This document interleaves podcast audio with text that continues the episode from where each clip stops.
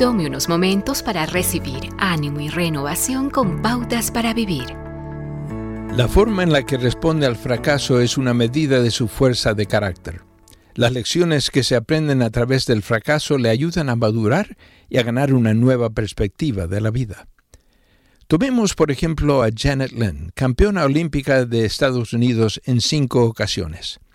Janet ganó la medalla de bronce en 1972 en los Juegos Olímpicos de Invierno.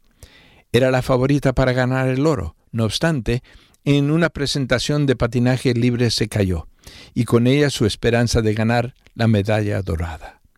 La patinadora dijo, cuando supe que no podría ganar, estaba muy angustiada y triste. Volví a la Villa Olímpica y comencé a llorar y a discutir con Dios, diciendo, yo quería lograr esto para ti, para mi nación, para mi entrenador, siento que soy un gran fracaso.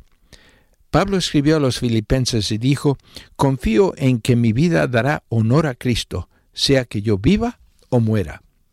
Debido a que Janet era creyente, comenzó a poner todo en perspectiva se llenó de valor y empezó a entender que quizás Dios tenía un propósito mayor con su patinaje.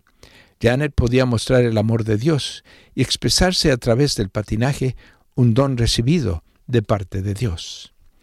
Y Len continuó sonriendo, ganando los corazones de las personas que vivieron la forma en la que ella manejó el fracaso. ¿Cómo maneja el fracaso? ¿Se enoja? ¿Se culpa? Da la vuelta y huye. Sin embargo, algunos crecen, aprenden de su fracaso y finalmente disfrutan el éxito. Si es hijo de Dios, tiene que ver el fracaso a través de otros lentes. Si Dios no le ha dado sus sueños, no significa que le haya abandonado. El fracaso es un maestro exigente, pero a través de él podemos aprender a glorificar a Dios. Acaba de escuchar a Eduardo Palacio con Pautas para Vivir, un ministerio de Guidelines International. Permita que esta estación de radio sepa cómo el programa le ha ayudado.